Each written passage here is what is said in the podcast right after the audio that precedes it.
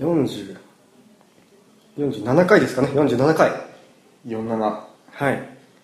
えー、実はですね今日が7月4日はいなんとですホタルライトフィールズバンドのニューシングル「エンディングノート」の発売日でございますイエーイエーイめでてえじゃねえうんかもうみんな聞いてますよ聞いてますねフラゲしてますようんフラゲのテネットですよでねもう聞いた方もこれから弾く方もうんこの曲についてちょっと話したいと思いますそうですねうんでやっぱねこの番組ってちょっとマニアックなところあるじゃないですか、うんだから、まあね、曲の解説とかそういうのはねやっぱ他のコンテンツで出てるんですよ、なるほどねうん、あのちゃんとしたやつがはいはいはいでここではねやっぱりちょっとマニアックなベーシスト目線のおここをちょっとポイントですよっていうのをこう言っていきたいと思いますまずはですね、ううんはいえー今作はい4曲あります、まあ、カラオケトラックを抜かせばエンディングノートうんハレーションハレーションで「ビューティフルビューティフ」再再収録のルは「ビューいティフル」と「この夜を止めないで」といはうい曲が入ってますで、えーなんとですねうん磯貝サイモンさんプロデュースになりまして、うんえー全曲関わっていただいてますなんとまずはエンディングノートから、はいまあ、いきなりマニアックな話になっちゃうんですけど、まあ、ベースベースの話ね、うんこの曲はですねプレシジョンベースっていう出た以前やりましたね取り上げたプレシジョンベースっていうのを使ってこれはサイモンさんの楽器を借りたんですよ、僕持ってるんですけどおうじゃああのー大輔さんの所有してるサゴじゃなくてサイモンさんが持ってるベースを使ったとそううんやっぱ同じプレイベでも全然違うんだよ、で、まあ、僕のと同じでサイモンさんのプレイベにも、あプレイベってプレイシジョンベースのことですね、プレイベにもフラットワウンド弦っていうツルツルの弦が張ってあって、ベースのボンボンボンっていうあの柔らかいいわゆる一般的なザ・ベースって感じのうん低音が強い、ああいう弦が張ってあってそれが見事にマッチするんですよねそれはあれなんですかその大輔さんが持ってるベースとかもいろいろ試して結果あこれいいんじゃないってなったって感じなんですかへそうですえまあでも最初からもううんプレシジョンベースで行こうと思ってて、うんまあ、プリプロの時からあの置いてあったんですようんサイモンさんのところにでこのベース絶対ハマるなと思って、うんで案の定もうハマってなあるほどもうこれでこれだとでまあそのアンサンブルで、まあ、エンディングノートって、まあ、聞いた方は分かると思うんですけど、うんいろんな楽器の音が入ってるんですよねそうですねメンバーの楽器の音はもちろんだけど、うんあのストリングスだったりとか、はいまあ、キラキラしたウィンドチャイムだったりとか、そういろんな音がこう入ることによってやっぱそれぞれの楽器の立ち位置っていうのが難しくなっていくんですよね、うやっんぱ音が音域がかぶったりとかちょっと似たような、まあ、ベースの音で言っちゃうとギターと同じような音色の音でやっちゃうとどっちの音か聞きづらくなっちゃったりとか、あと低音の部分がちょっと物足りなくなっちゃうとか、でこれはやっぱベースらしい音にしようと思ってなるほどねプレシジョはいはいンはいにフラットワインドがあったものにしようってなりましたで実はその一番ベースらしい音ってうんものすごく言ってしまう暗い音なんですよおうあのダークな感じの音でうんうんあの華やかななんかジャキって感じの音じゃなくてうん暗い音なんですけど、まあ俺のイメージ的に、まあ、楽曲が、まあ、エンディングノートって、うんまあ、就活の曲なんですよね、うんうん就活、まあ、衣装の話ですようんもしもね、えー自分の命が明日終わるなら君になんて書き残そうってそういう感じ感じの曲でかつでもその曲でもうん暗くは行きたくなかったんですよねテーマ的になるほど暗すぎて、はいはいはいうん暗くは行きたくなかったから上物がすごい華やかにうん演奏はしてるんですけど、とは言っても華やかすぎるテーマでも、まあ、そのすごい根の深い部分で絶対死っていうものがあるから、うんちょっと深くはしたかったんですよねなるほどねはいはいはいでそこになるものの音色っていうのは何だろうと思った時にじ一番再現できるのはやっぱベースだと思って、うんベースとあとは、うんまあ、バスドラドラムのキックのボンって低い、そこら辺の音域がそうだなと思ってで一番合うものでかつちょっとダークな部分が出せるのは、うんあのベースだろうと思うなるほとはいえやっぱそうちょっと暗すぎる部分が出ちゃうとどうん根本的に違くなっちゃうからフレーズは割とストリングスに近いような感じ、うんで、えーたまにちょっと上の方で駆け上がったりとかしてプレイは明るく音色は暗くっていうその見事なバランスを今回うまく弾けたなっていうのが自分の中で、なるほどそこ聞きどころなんですねうんまあ、ここは3回ぐらい聞いた後の聞きどころですね そこはあんまあの集中して耳に行かなくてもいいんでまずは歌聞いてもらいたいです苦労したとこってどころだよ苦労したところですねへえてか、あのまあ、エンディングノートもそうなんですけど、はい基本その大輔さんってこうまあコタバンって、はいまあ藤田隆二からまず楽曲のこう大元のアイデアが送られてくるじゃないですか、そこに対してみんなそれぞれギターのフレーズだったりドラムのフレーズだったりベースのフレーズを乗せていくわけじゃないですか、はいその時ってどうやってこうフレーズ考えてるんですかまあ最初はもうインスピレーションですねでもあ当てちゃうみたいな当ててみてでも当てた瞬間ってやっぱそれぞれのプレーってまだ想像できてないところがあるんで、うん当ててみてあここはこうした方がいいなってやっぱあドラムこう来るんだったら多分今のところはその小野ちゃんのドラムのプレー多分正解だから俺がそっちに寄せた方がいいやと思って寄せたりとか、と逆に俺はこういうイメージで弾いたけど他のメンバーがちょっとイメージが違うく弾いてていやでも俺が弾いた方の方向の方が多分あ当てはまるだろうなと思った時は直接行って、なるほどねうんまあ最初は直接言わないけどおた多分おそらくうん俺の方向が正しいだろうっていうのを察してもくれて、それで次合わせてくれるとかあるんですけどもしそれで合わなかった場合は、うんちょっとこういうふうにやってみないって相談してなったりとかもうそういうなんかやりながらって感じですね今回はどうだったんですかそのエンディングのに関しては今回はで今回って、はその例えばあのい今年の初めぐらいにあの、はいデュオに出たじゃないですか、はい渋谷のその時には実はエンディングのとこん今のこう出てるものと前のバージョンのエンディングのとやってるじゃないですか、はいその時と変わってるんですか結構もう全然変わりましたねおー何が一番大きく変わったっていうとそれをまずデュオでやった時のものをはい撮ったんですようんレコーディングってあの簡易的なレコーディングなんですよ、はでそれをサイモンさんにまず振って、うんうんこういう風でやってプロデュースしていたいただきたいです、はいでそれをもとにサイモンさんがデモを作ってくれたんですよ、ねはいはいそのいろんな音を入れて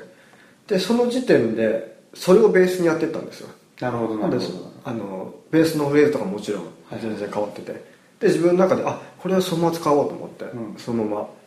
あの、まあ、ちょっとマニアックな部分だけどすごい落ちてる部分うんでちょっとトゥルトゥルみたいなのが入ってるとこなんですけ どそこはサイモンさんのアイデアで、へあーこれは使った方がいいなと思ってパあのパクるっていうかあれだ あのそのままうん弾いたりとか、ここは、えーすごい落ち着いてるところだけどストリングが攻めてるからここはちょっとストリングにするのかってフレーズ駆け上がってこうみたいなのとかうん自分で考えたりとかうまいこといろいろバランスを取れなくなってきましたねその結果いいのができましたいやもう最高です最高傑作ですねなるほどね、ちょっとベース以外の話もしちゃうとはいはい今回初じゃないかというような現象が起きたんですけどはギターのフレーズがその最初に徳ちゃんが考えたんですが、うんもうほぼそのままなんですよね、いへえサイモンさんこれこのままで全然いけるって話になって今までは結構みんなで考えてここはやっぱこうしようこうしようっていろいろあったんですけど、うっんていうのはかなりのバンド内でもでのすごく大きな変化だったのを感じてますねまあ、だって言っちゃえばこうやっぱ4人になってこうどっしり構えてレコーディングをするのって初だったわけじゃないですか、はいまあ、大行地はあったけど、まああ、れは結構こうなんていうんですかね、まあ、本当に4人で手探りで作ってレコーディングを1日パッと終わらせたりとかっていうのもあったけど今回は本当どっしりとやってっていうところで言うとそういう変化もあったってことですねうんなるほど、春らんまんを出したのもすごいうん今回に響いてますね、なるほどねうん、なんか新たな面がっていうエンディングのエンデ音、ィングの音うん、この曲曲はかなり深いですあそうだとすごい結構これはうんあの自分の中での難しかったポイントだったんですけうど、ん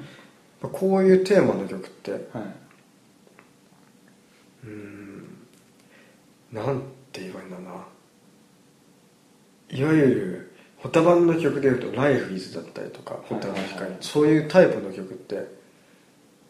その呼吸感というかそのうんグルーヴ感とかっていうのは、なんかお互いをこう見ながらややっていくのが一番いい楽曲なんですけどそのいろんな楽器が入っていることによってそのテンポの枠みたいのがもうか限ら、うん、区切区切られてるなんつうんだろうなえガイドが出てるんですよねもう、うんテンポがピッピッピッピッそれに合わせてやんなきゃいけないからこう溜めるところを難しいんですよなるほどはいはい溜めすぎちゃうともう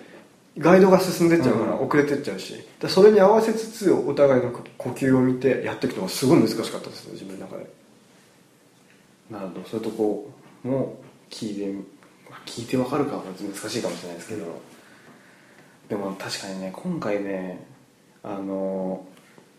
なんだろうな全然ベースとかなるんですけど今日リュウジのボーカルとかっていうのもちょっといつもと違うなっていう感も実は僕感じてて、っていうのがあの、まあ、割と藤田リュウジの作る歌ってふわりが独特うんな部分多いんですけど割と今回それをそんなに直さずに使ってるんですけどだから結構聞いてると多分一聴してこれをそのまま完コピできる人ってなかなかいないと思うんですようんでもそこが僕は割となんかこうこの曲の肝になってる感じもしてて、あのなんかサビ前ラスサビの前でこうもう畳みかけるとこだったりとか結構サビとかも音の乗せ方で言うと結構ナンセンスな乗せ方をしてるんですけどそれがなんか逆に味になってるみたいなところがあって、うんあそこら辺はねちょっと僕はね聞いてほしいなっていうちょっとね言い方悪いとちょっと荒い部分も実はあって、そこがなんかね不思議なんですよねうんアレンジとかめっちゃちゃんとこう綺麗になってるのに荒い部分があって節が出てますよねそうなんですよ本人の個性というかそうなんですよだからこの曲はねいろいろ多分みんなそれぞれ4人が挑戦してるんで、うんそこはぜひね個性が一番出てる曲だとは思いますそうかもしれないですね、ぜひぜひうんぜひぜひ MV もねうん あれですよあれですよいやもうさすが に出てるうんそうこれは出てるからね、うんもう見てると思うんでうん泣けるでしょっていうこれやばい泣けるでしょ本って当にそうねというエンディングノートのはこいエンディングノートとででししたお次がですね「ハレーション」っていうこちらはまたエンディングノートと全然タイプが違う曲でこ夜が明けたねそう疾走感あふれる夏曲でになっすたらみたねいなそう夏いい言葉がありましたいやこれはとにかくですね一番気にしたのは疾走感なんですよそうですねうん疾走感でいやこう難しかったのはですね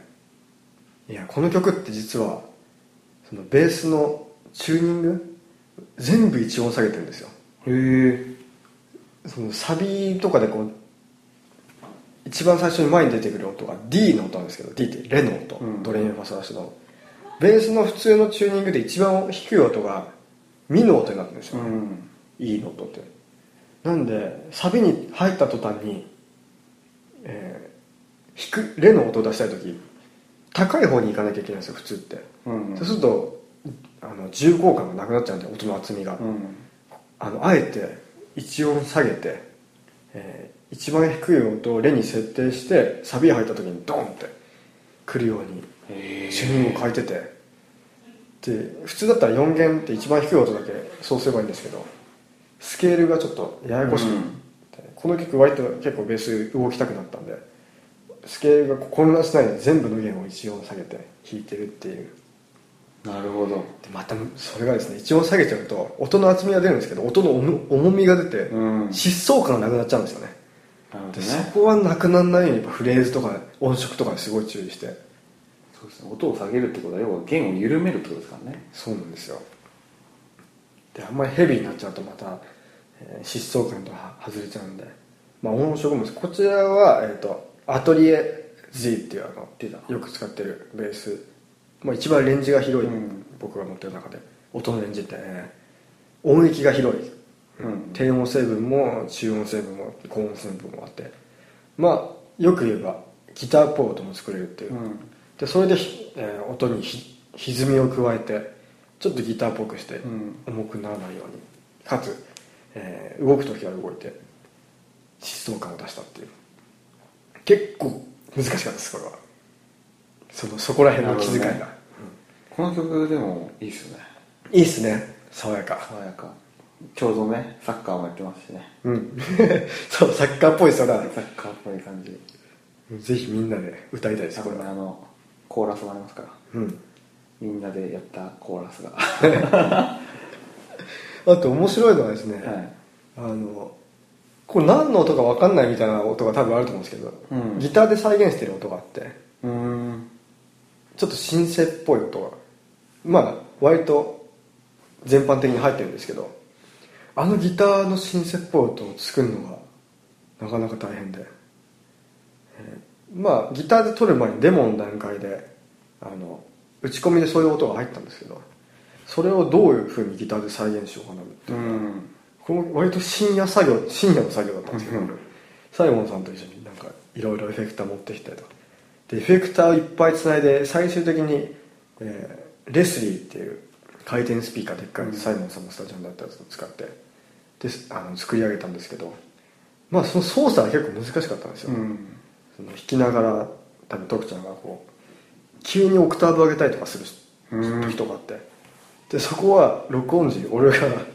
そのオクターブのスイッチになってそ の場所になったらこうで代わりにな なくなる瞬間にパッて離したりとかっえていうのを俺とサイモンさんでその作業をやりながら録音 してそれは結構、まあ、聞きどころというかそのまあうん裏話というかちょっと面白い、ー、なるほどね面白いですねそそれう でもリアルタイムで作りながらやったんでで徳ちゃんにはもう弾く方に専念して足の操作はいいよ任せてみたいな感じでやってあのそこら辺のそのライブ感が伝わってるといいですねもう何が怖いってそれをライブでどうやって再現すればいいのかってとこしか まあそこら辺はねまあ徳ちゃんのね腕でどうにかなるでしょうとっていうっはいていうハレーショハレーション、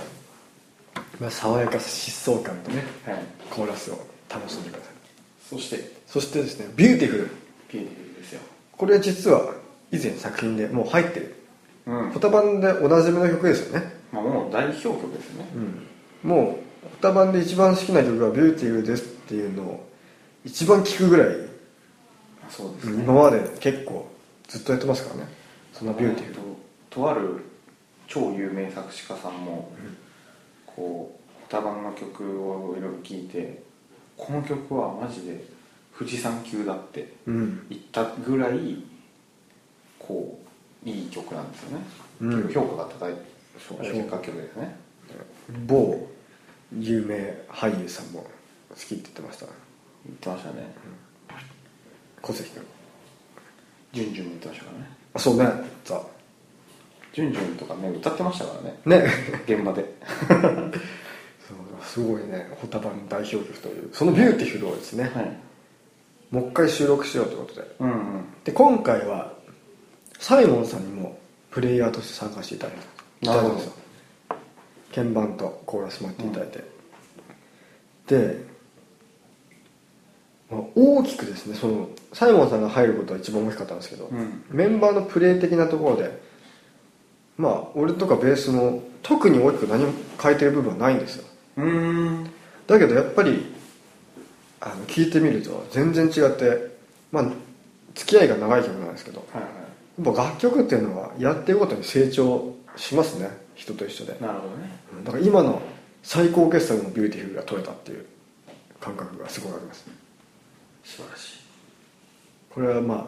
前のと比較するというよりはもう新しい今のビューティフルって感じで聞いていただきたい、うんうん、っていうまあ、こちらももちろんアトリエのベースを使いましたはいまあビューティーなんかあっさりしちゃったけど あのすぐこれもよく聞いていまあ、ただいこてこはね、うんもう言わずもがなって感じですよねでお次がですねはいこれはコラボした曲なんですようんコラボっていうか、まあ、もう全部サイモンさんと関わっていたんですけどいただいたんですけど、これはまあ作曲からも一緒にやった「この夜を止めないで」という曲でサイモンさんも一緒に作曲して歌も一緒に歌ってくれて、リードを取ってくれてるこれはまあ、まあ、いなたいですよ ねいなたいいなたいいいこといい意味ですよそうでいすねなたい感じまあだからコタ版で言うとこのコタルライトみたいなねうんうんまあ要はフォーキーなんですよはい い多分知らない人聞いたら「あれチューリップ新曲出した?」みたいなそうそうそんなねそんなやっぱあの感じ古き良きフォーキーなところがやっぱそのサイモンさんとリュウジのこう、まあ、共通のこうルーツとしてね、うんやっぱあってやっぱそこの匂いとかも出てるしいいっすよねこの歌うんね僕好きなんですよこの歌いいですよね、まあ、なんかそのさっき「いなたい」って言ったんですけど、いなたさっていうのが一番あの自分の中で一番映像が見やすいと思うんですよねうん映像が見やすいというか音を聞いた時にパッてなんか色が出てきたりとか風景が出てきたりとかなんかそういうのが出てきやすいもんだと思ってそうですねうんまあこちらもね、まあ、ベースの話になっちゃうんですけどやっぱそういういなたさを出すようにどうすればいいか錯誤した結果、まあ、サイモンさんのスタジオって、まあね楽器がものすごくあるんですよ、はいはいはいはでどうしようか考えた時にヴィンテージのギブソンの EB っていういはいはいベースがあって、ええあこれは、まあ、ヴィンテージ楽器って今の楽器に出せないいなたさがあるので、うんこれだと思って、えーまあいなたそうな楽器い いなプレベプレベとえー EB があってそれでもう2本で弾き比べたんですよ、はい他の楽器はもう絶対そういうの再現できないと思ってでその2本で弾き比べた時にその EB の方うがんいなたい感じがしたんでこれだと思ってそれでいきましたねいやー泥臭いとないうるほかどね、うんいい意味でね、そこら辺聞いてほしいですね音の感じとかねうん、でこれちょっと目つぶって聞いてみてあのきっと何か絵絵が見えてくると思ううんそれが見えた瞬間にちょっとベースに耳をかけて傾けてみてあこういう音色からそういうのが生まれるんだっていうのをね3回目ぐらいに聞いてほしいそれをああなるほどね1回目はもう全体をね歌を聴いてほしい2回目に全体聴いてもらって3回目にちょっと個々の楽器を聴いて、まあ、そういう楽しみ方をねなんかこの楽曲ねあのキャンプファイヤー囲んで歌ってほしいみたいなうんそんうなん感じじゃないですかこうやっぱみ簡単なんですよこの歌ってやっぱりうんそこがとても素晴らしいというかシンプルだからこそいい誰でも歌えるしうんだからみんなで歌おうそしてツアーに来てよというねねそうこれツアーで歌ったら気持ちいいですよみんな気で持ちいいよこれはもう素晴らしいね本当この作品はいいと思これだってツアーなんて明日からですようマジですかうんこれ放送が4日ですもんね発売も歌えるじゃないですかうんね一緒に名古あ屋らららら名古屋明名古屋で歌いましょうよみん日な、ねっていうねあなんか全然短く喋ったつもりが結構喋ったんですね結構エンディングモードで喋りましたねうんいやかなりはしょはしょったっていうかそうですねはしょったつもりだったんですけどはしょりはしょりでまあやっぱこれこの楽曲でもインストがねプラス2曲、うんハレーションとエンディングモード入っちゃうじゃないですか はい多分こっちの方がもしかしたらさっきずっと大輔さんが言ってたあたりが聞きやすいかもしれないのあーでインストもねねそういう楽しみ方じっもくり聞いてみてもらいたいですねうんそうだねそういう楽しみ方もありますねてっきりもうあのカラオケしてほしいと思っていや 言ったんですけもちどろんカラオケもうん車の中でこれきこれ聞きながら歌ったらもう寝ないっすようん長距離運転しても寝ない、寝ない寝ないよね素晴らしい、はい CD ができたんではなかろうかと思います思いますジャでジャケットもねうんあそうジャケットいい感じの うんいい感じのナリちゃんに書いてもらって今回もね、もうホタバの初期の作品のジャケットとかそうですねやっグてッズも、うん作ってもらったりとかナリちゃんにね書いていただいてまあこれ発売してですね、うん伴ってツアーをねやるんでそのプロデュースしていただいたサイモンさんと一緒にお互いツアーというのをやってまあ明日7月5日7月6日、うんえー7月1213こちらで4日間名古屋大阪、うん柏横浜でいるんでぜひそちらもチェックしていただいてうんでさらに7月の31日に、えーリリースイベントですねはいダマまで、えー磯貝サイモンさんと DW ニコルズとホタマンでスリーマンをやるんで楽しそうなやつさらに、はいえーまあ、この日にね今ちょっと収録はだいぶ前にやってるんであれなんですけど、うんこの日にはもう絶対出てると思うんですけど発売を記念してインストアイベントとかもうん入ってるはずなのでそちらもぜひチェックしていただいてチェックチェックうんということでね、うん聞いてもらうだけですよはいはいエンディングの音スペシャルでしたエンディングノートゲットしてねエンディングノート来週